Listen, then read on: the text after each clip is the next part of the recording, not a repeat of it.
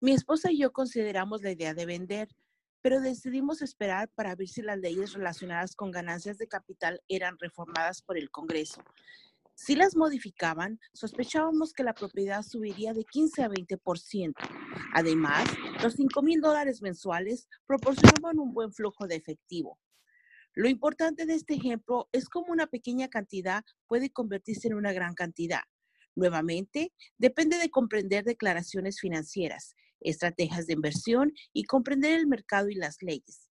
Si las personas no están capacitadas en estos temas, entonces obviamente deben seguir el dogma estándar, que es jugar a lo seguro, diversificar y solo realizar, realizar inversiones seguras. El problema con las inversiones seguras es que a menudo han sido limpiadas, es decir, las han hecho tan seguras que la ganancia es menor. La mayoría de las cajas de correteaje no realizan transacciones especulativas para protegerse a sí mismas y a sus clientes, y esa es una, una política sabia. Los negocios que son verdaderamente atractivos no son ofrecidos a los novatos. A menudo los mejores negocios que hacen que los ricos se hagan todavía más ricos están reservados para quienes comprenden el juego. Desde el punto de vista técnico, es ilegal ofrecer esa clase de tratos especulativos a quienes no se, no se consideran sofisticados, pero desde luego llega a ocurrir. Mientras más sofisticado me consideran, más oportunidades se me presentan. Otro motivo para desarrollar su inteligencia financiera a lo largo de su vida es simplemente que se le presentan más oportunidades. Y mientras mayor sea su inteligencia financiera, más fácil le será saber si el negocio es bueno. Es su inteligencia la que le permitirá distinguir un mal negocio o hacer que un mal negocio sea bueno. Mientras más aprendo y hay mucho que aprender, más dinero puedo hacer simplemente porque tengo experiencia y sabiduría conforme pasan los años. Tengo amigos que no están jugando a lo seguro, trabajando duro en su profesión y que no logran obtener sabiduría financiera, que tarda tiempo en desarrollarse. Mi filosofía en general es plantar las semillas en mi columna de activos. Esa es mi fórmula. Comienzo en pequeño y planto las semillas. Algunas crecen, otras no. Al interior de nuestra corporación de bienes raíces tenemos propiedades que valen varios millones de dólares. Es nuestro propio fideicomiso de inversión en bienes raíces, REIT, por sus siglas en inglés. Lo importante es que la mayoría de esos millones comenzaron como inversiones pequeñas, de 5 mil dólares o 10 mil dólares. Todos esos pagos iniciales tuvieron la fortuna de ser realizados en un mercado que subía rápidamente, de crecer libres de impuestos y de servir de base para comprar y vender varias veces a lo largo de ciertos número de años. También poseemos nuestro portafolio de inversiones en acciones, al seno de una corporación que mi esposa y yo llamamos nuestro fondo mutualista personal. Tenemos amigos que hacen negocios específicamente con inversionistas como nosotros, que tienen dinero extra cada mes para invertir. Adquirimos compañías privadas especulativas de alto riesgo, que están a punto de cotizar en el mercado de valores de Estados Unidos y Canadá. Un ejemplo de cómo lograrse ganancias rápidas son las 100 mil acciones adquiridas por 25 centavos cada una, antes de que la compañía comience a cotizar en la bolsa. Seis meses después, la compañía cotiza en la bolsa y esas acciones valen 2 dólares cada una. Si la compañía es bien jugada, el precio sigue subiendo y las acciones pueden valer 20 dólares o más cada una. Hemos tenido años en que nuestros 25 mil dólares se han convertido en un millón en menos de un año. Lo anterior no es apostar si usted sabe lo que está haciendo. Es apostar si solo está colocando el dinero en el negocio y luego reza. La idea es utilizar su conocimiento técnico, sabiduría y amor por el juego para mejorar las probabilidades y reducir el riesgo. Desde luego, siempre hay riesgo. Es la inteligencia financiera lo que mejora las posibilidades. Por otra parte, lo que es riesgoso para una persona es menos riesgosa para otra. Esa es la razón principal por la que constantemente aliento a la gente para que invierta más en su educación financiera que en la bolsa, los bienes raíces u otros mercados. Mientras más inteligente sea usted, mejor oportunidad tendrá de mejorar las posibilidades. Las acciones bursátiles en que invierto personalmente son de un riesgo extremadamente algo alto para la mayoría de las personas y no las recomiendo en absoluto. He estado jugando este juego desde 1979 y he pagado más de lo que me correspondía en pérdidas. Pero si usted vuelve a leer por qué las, por qué las inversiones de este tipo son altamente riesgosas para la mayoría de las personas, estará en posibilidades de establecer su vida de manera diferente. De manera que la capacidad de tomar 25 mil dólares y convertirlos en un millón de dólares en un año será de bajo riesgo para usted. Como señalé anteriormente, nada de lo que he escrito es una recomendación. Solo lo utilizo como ejemplo de lo que es simple y posible. Lo que hago es insignificante en el esquema de las cosas y, sin embargo, para un individuo promedio, un ingreso personal de más de 100 mil dólares al año es aceptable y no es difícil de lograr. Dependiendo del mercado y de qué tan absoluto sea usted, puede hacerse entre 5 y 10 años. Si usted mantiene sus gastos en un nivel modesto, un ingreso adicional de 100 mil dólares es agradable, sin importar si usted trabaja. Usted puede trabajar si lo desea y tomarse un descanso si lo prefiere y utilizar el sistema de impuestos del gobierno en su favor en vez de en su contra. Mi base personal son los bienes raíces. Me encanta el sector inmobiliario porque es estable y se mueve lentamente. Mantengo esa base sólida. El flujo de efectivo es relativamente estable y si es manejado adecuadamente, tiene una buena oportunidad de incrementar su valor. La belleza de contar con una base sólida de bienes raíces es que me permite correr más riesgos con las acciones bursátiles más especulativas que adquiero. Obtengo grandes utilidades en el mercado de valores. Pago mis impuestos sobre ganancias de capital con lo que gano y luego reinvierto lo que queda en el mercado de bienes raíces, nuevamente para fortalecer más mi base de activos. Una, última palabra sobre bienes raíces. He viajado por todo el mundo y he enseñado a invertir. En cada ciudad escucho a la gente decir que no es posible comprar bienes raíces baratos. Eso es lo que indica mi experiencia, incluso en Nueva York o Tokio o en las afueras de la ciudad. Existen gangas que la mayoría de la gente no ve. En Singapur, donde actualmente los precios de los bienes raíces son altos, todavía existen gangas que pueden ser localizadas a distancias cortas. De manera que cuando escucho a alguien decir, usted no puede hacer esto aquí. Les recuerdo que posiblemente la afirmación verdadera sea, no sé cómo hacer eso aquí, aún. Las grandes oportunidades no se ven con los ojos, se ven con la mente. La mayoría de la gente nunca se enriquece simplemente porque no ha sido capacitada desde el punto de vista financiero para reconocer las oportunidades de que tienen frente a ello, a ellos. A menudo me preguntan, ¿cómo comienzo? En el último capítulo ofrezco 10 pasos que he seguido en mi camino hacia la libertad financiera, pero siempre recuerde divertirse. Esto es solo un juego. En ocasiones usted gana y en ocasiones usted aprende, pero diviértase. La mayoría de la gente nunca gana porque tienen más miedo de perder. Esa es la razón por la que considero que la escuela es tan tonta. En la escuela aprendemos que los errores son malos y nos castigan cuando los cometemos. Sin embargo, si considera usted la manera en que los humanos hemos sido enseñados para aprender, se dará cuenta de que aprendemos al cometer errores. Al aprender al caminar nos caemos. Si nunca nos cayéramos, no aprenderíamos a caminar. Lo mismo ocurre cuando aprendemos a andar en bicicleta.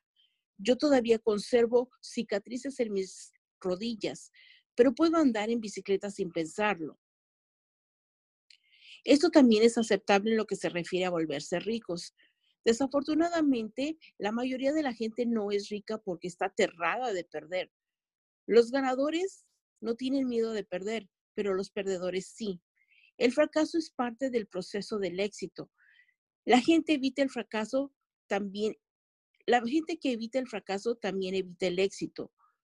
Yo veo el dinero de la misma forma que veo mi juego de tenis.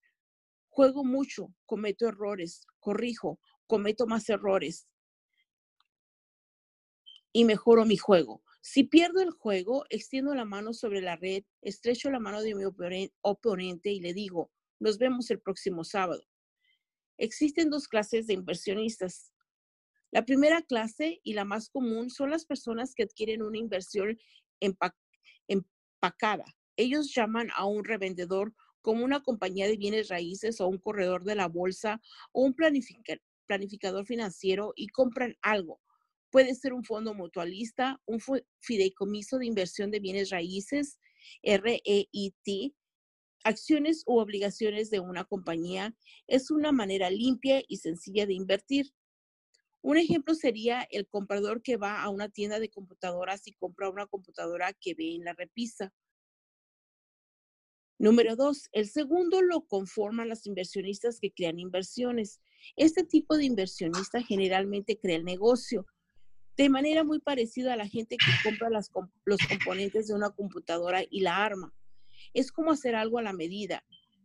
Yo no sé nada sobre armar los componentes de una computadora. Sin embargo, sé cómo armar las piezas de una oportunidad o conozco gente que sabe hacerlo. En este segundo tipo de inversionista, el que eh, más probable se acerca al inversionista profesional. En ocasiones toma años reunir las piezas y en ocasiones nunca logran reunirse. Mi padre rico me alentó a convertirme en este segundo tipo de inversionista. Es importante aprender cómo colocar las piezas, porque es allí donde se encuentran las enormes ganancias y en ocasiones también las enormes pérdidas si la corriente va en contra. Si desea convertirse en el segundo tipo de inversionista, necesita desarrollar tres habilidades principales. Estas habilidades son adicionales a las que requieren para ser inteligente desde el punto de vista financiero. Número uno, cómo encontrar una oportunidad que todos los demás han pasado por alto. Usted ve con su mente lo que otros no ven con sus ojos. Por ejemplo, un amigo compró una casa vieja y ruinosa. Era una lástima verla. Todos se preguntaban por qué la había comprado. Lo que él vio y nadie más percibió es que la casa estaba acompañada de cuatro lotes vacíos. Se dio cuenta de eso al ir al registro de la propiedad.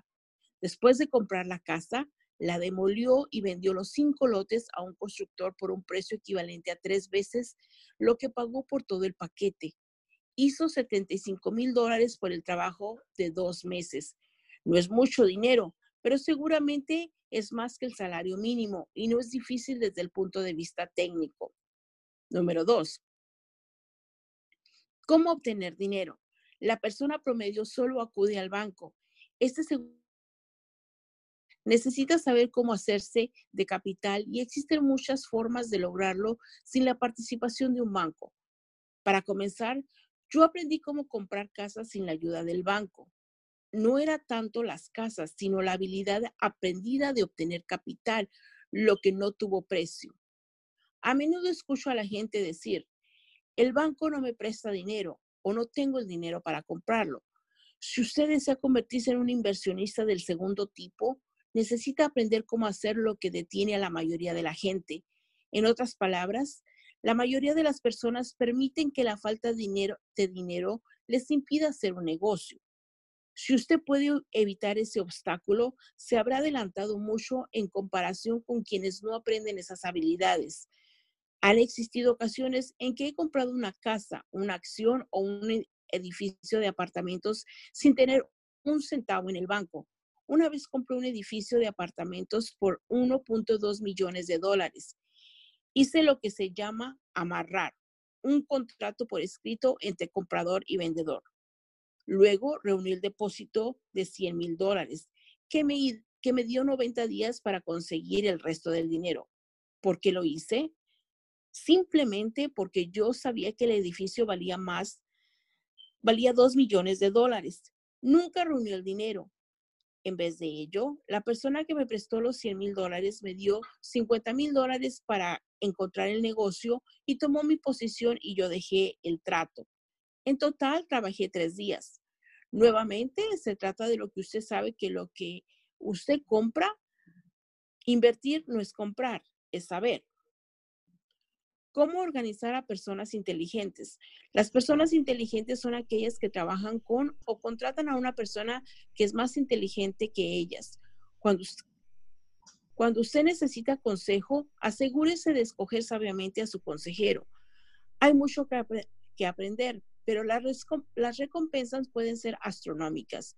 Si usted no desea aprender esas habilidades, entonces es altamente recomendable que se convierta en una inversionista del primer tipo.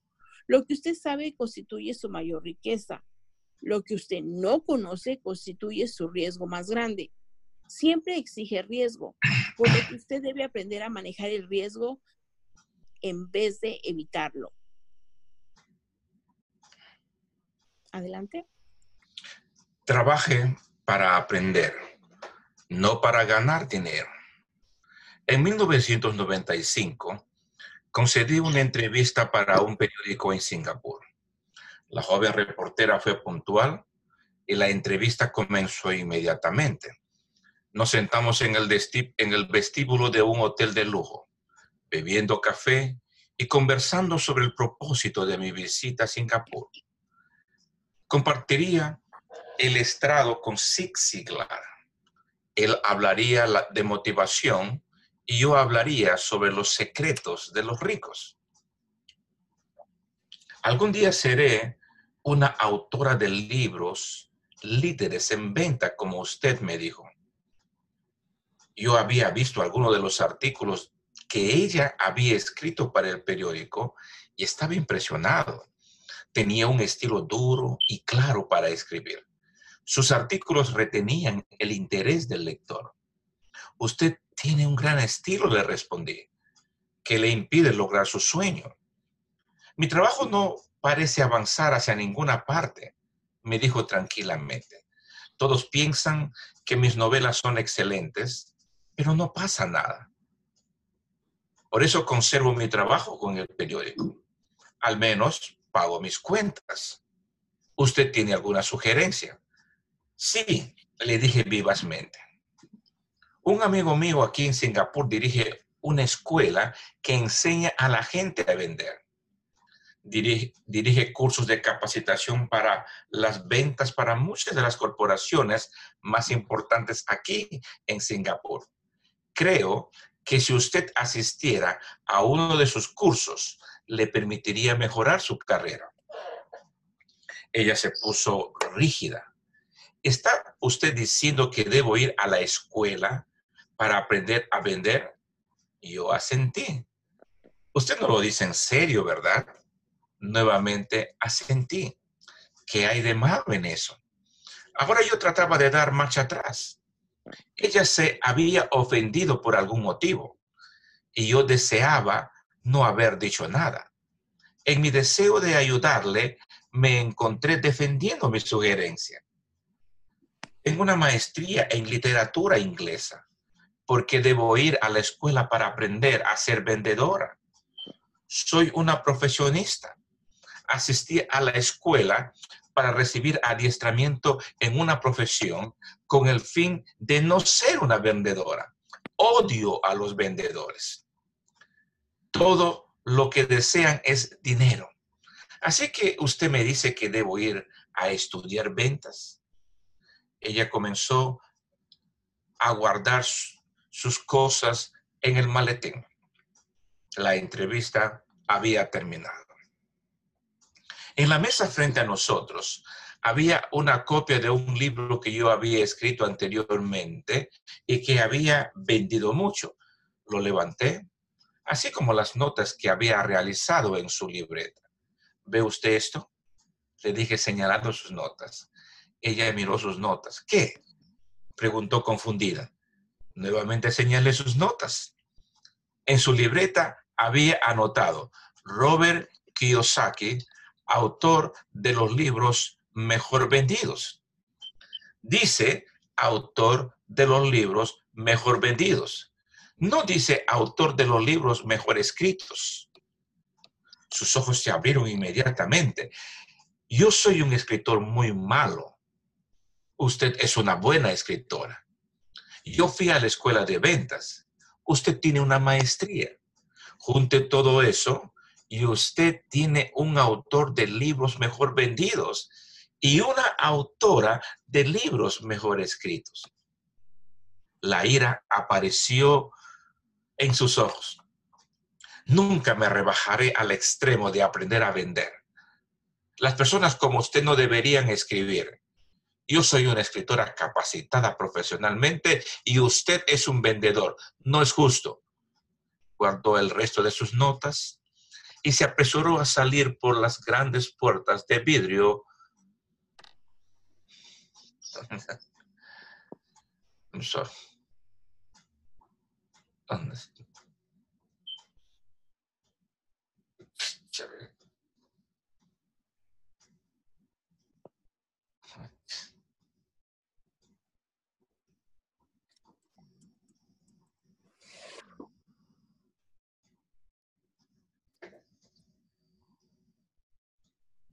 A menos me trató de manera justa y favorable en el artículo publicado al día siguiente. El mundo está lleno de personas inteligentes, talentosas, educadas y dotadas. Nos encontramos con ellas todos los días. Están en todas partes. Hace unos días mi coche no funcionaba bien. Lo llevé a un taller y una joven mecánica lo arregló en cuestión de minutos. Él se dio cuenta de lo que estaba mal. Simplemente al escuchar el motor, yo estaba asombrado. La triste verdad es que no es suficiente tener un gran talento. Constantemente me asombra lo poco que la gente, lo poco que gana la gente talentosa. El otro día escuché que menos del 5% de los estadounidenses ganan más de 100 mil dólares al año. He conocido personas brillantes y muy educadas que ganan menos de 20 mil dólares al año. Un consultor de negocios que se especializa en el sector de la medicina me decía cuántos doctores, dentistas y quiroprácticos tienen problemas financieros.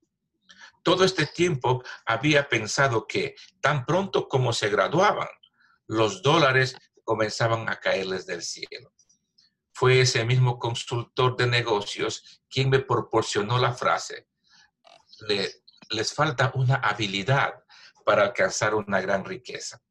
Lo que esa frase significa es que la mayoría de las personas solo necesitan aprender y dominar una habilidad más y su ingreso se dispararía de manera exponencial. He mencionado anteriormente que la inteligencia financiera es la sinergia entre la contabilidad, la inversión, la, la mercadotecnia y las leyes. Si usted combina esas cuatro habilidades técnicas, se hace más sencillo ganar dinero con dinero. En lo que se refiere al dinero, la única habilidad que la mayoría de la gente conoce es cómo trabajar duro. El ejemplo clásico de una sinergia de habilidades es esa joven escritora del periódico. Si ella aprendiera de manera diligente las habilidades de ventas y mercadotecnia, su ingreso se dispararía espectacularmente. Si yo fuera ella, tomaría algunos cursos sobre publicidad, así como de ventas. A continuación, en vez de trabajar para un periódico, buscaría trabajo en una agencia de publicidad. Incluso si tuviera un salario menor, aprendería cómo comunicarme en frases breves, que son utilizadas en los anuncios exitosos. Aprendería cómo lograr millones en publicidad gratuita. Luego, por la noche o durante los fines de semana, podría escribir mi gran novela.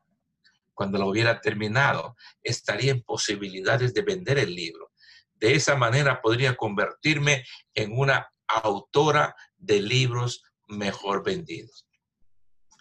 Cuando publiqué mi libro, mi primer libro, If You Want to Be Rich and Happy, Don't Go to School. Si usted desea ser rico y feliz, no vaya a la escuela. El editor sugirió que cambiara el título a la economía de la educación le dije al editor que con un título con ese yo vendería dos libros. uno para mi familia y el otro para mi mejor amigo. El problema es que esperaría sus copias gratis. El molesto título, si usted desea ser rico y feliz, no vaya a la escuela, fue escogido porque sabíamos que obtendría muchísima publicidad. Yo estoy a favor de la educación y creo en la reforma educativa. De otra manera, ¿por qué continuaría ejerciendo presión para cambiar nuestro anticuado sistema educativo? De manera que escogí un libro que me llevaría a más programas de radio y televisión simplemente porque deseaba ser controvertido. La mayoría de la gente pensó que yo era un farsante, pero el libro se vendió mucho. Cuando me gradué en la Academia de Marina Mercante de Estados Unidos, en 1969, mi padre educado estaba feliz. La compañía Standard Oil de California me contrató para su flota de barcos petroleros. Yo era el tercero de mi clase y el salario era bajo en comparación con el resto de mis compañeros de clase. Pero estaba bien por ser mi primer trabajo, verdadero después de la universidad. Mi salario inicial fue de cerca de 42 mil dólares al año, incluyendo tiempo extra. Solo tenía que trabajar durante siete meses. Tenía cinco meses de vacaciones si lo hubiera deseado, habría podido tomar la ruta a Vietnam con una compañía naviera subsidiaria y hubiera duplicado mi paga en vez de tener cinco meses de vacaciones. Yo tenía una gran carrera por delante y sin embargo renuncié luego de seis meses con la compañía para unirme al cuerpo de Marines y aprender a volar. Mi padre educado estaba desolado. Mi padre rico me felicitó en la escuela y en el sitio de trabajo, la opinión popular es la idea de la especialización. Es decir, con el fin de ganar más dinero o de lograr un ascenso, usted necesita especializarse.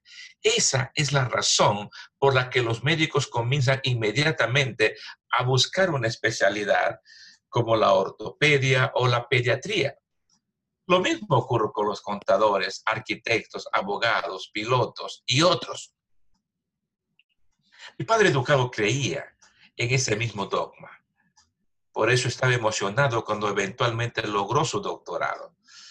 A menudo admitía que las escuelas recompensaban a las personas que estudiaban más y más, acerca de menos y menos mi padre rico me alentó a hacer exactamente lo opuesto. Tú deseas saber un poco acerca de mucho. Fue su sugerencia.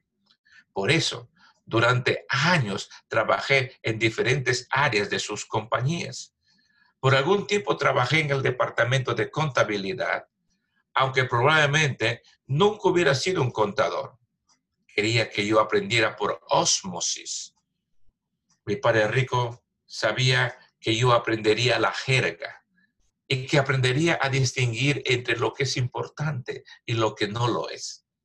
También laboré como peón y trabajador de construcción, así como en ventas, reservaciones y mercadotecnia.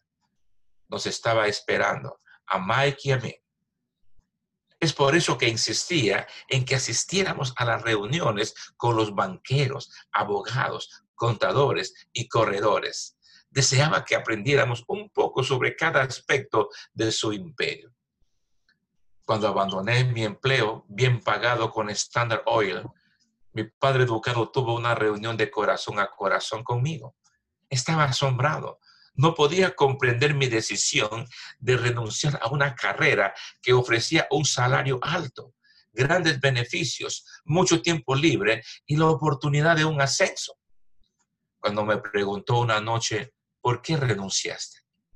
Yo no podía explicárselo, por más que tratara. Mi lógica no, no encajaba con su lógica. El gran problema era que mi lógica era la lógica de mi padre rico. La seguridad en el empleo era lo más importante para mi padre educado.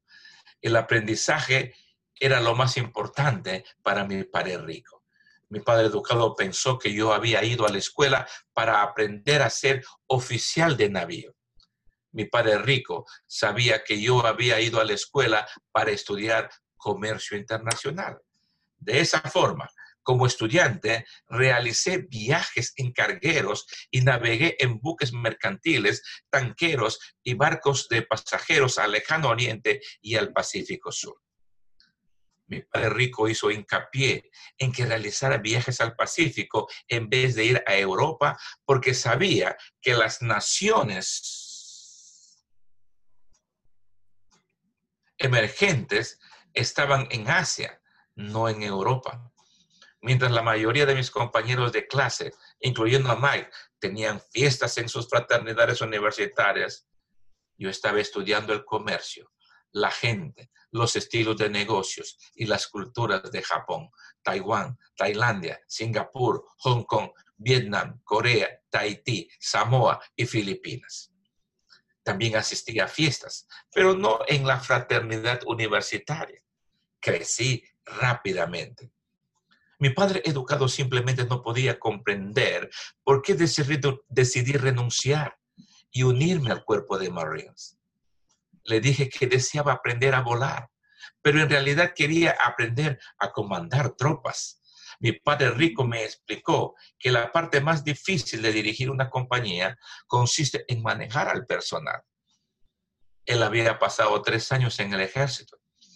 Mi padre educado quedó exento del servicio militar. El padre rico me explicó la importancia de aprender a dirigir hombres en situaciones difíciles. El liderazgo es lo que necesitas aprender a continuación, me dijo. Si no eres un buen líder, te darán un balazo en la espalda como ocurre en los negocios. A mi regreso de Vietnam, en 1973, renuncié a mi comisión, a pesar de que me encantaba volar. Encontré un empleo en la compañía Xerox, me uní a esta compañía por una razón y no era la de los beneficios laborales. Yo soy una persona tímida y la idea de vender era la más aterradora del mundo.